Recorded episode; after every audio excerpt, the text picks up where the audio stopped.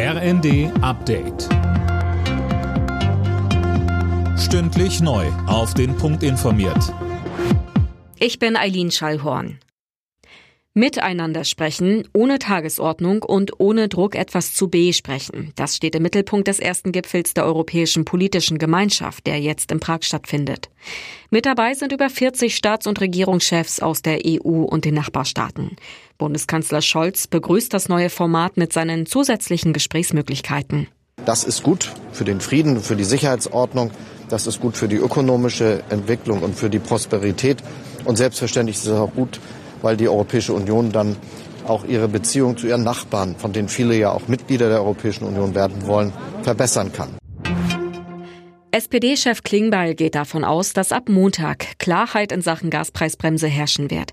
Dann soll die Expertenkommission ihr Gutachten vorlegen, sagte er dem ZDF.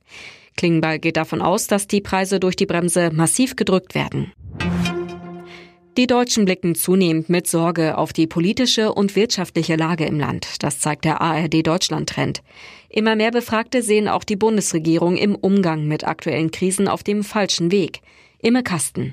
Vor allem den Kurs im Umgang mit dem Ukraine-Krieg sehen die Menschen kritisch. 57 Prozent sind damit weniger oder gar nicht einverstanden. Was die Entlastung der Menschen betrifft, sind sogar drei Viertel der Befragten unzufrieden.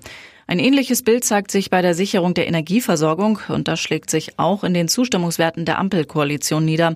So sind nur noch 29 Prozent mit der Arbeit der Regierung zufrieden. In der Fußball-Europa League hat der SC Freiburg gegen Nantes mit 2 zu 0 gewonnen. Union Berlin und Malmö trennten sich 1 zu 0. Und in der Conference League hat der erste FC Köln gegen Partizan Belgrad mit 0 zu 1 verloren.